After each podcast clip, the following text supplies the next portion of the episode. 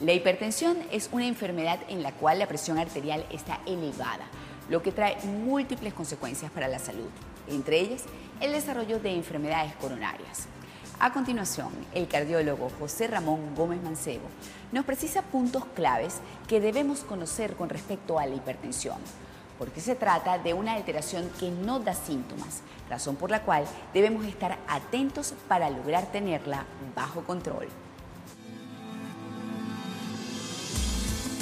En el 95% de los pacientes no tienen síntomas. La gente que está esperando que tenga dolor de cabeza o que tiene mareos o que tiene la cara roja o las orejas blancas, eso no tiene ninguna importancia desde el punto de vista del diagnóstico.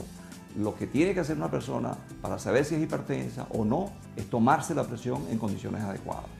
La prevención de la hipertensión no es fácil, sin embargo existen formas de hacerla.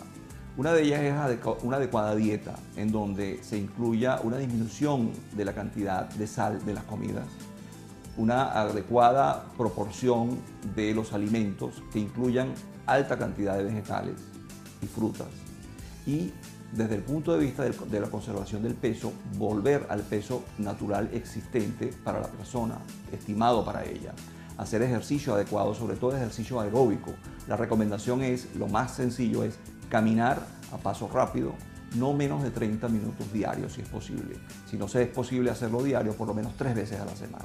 Con estas tres cosas básicas, la persona que puede tender a ser hipertensa o tiene antecedentes de hipertensión en la familia puede demorar la aparición de la enfermedad o simplemente evitar que aparezca.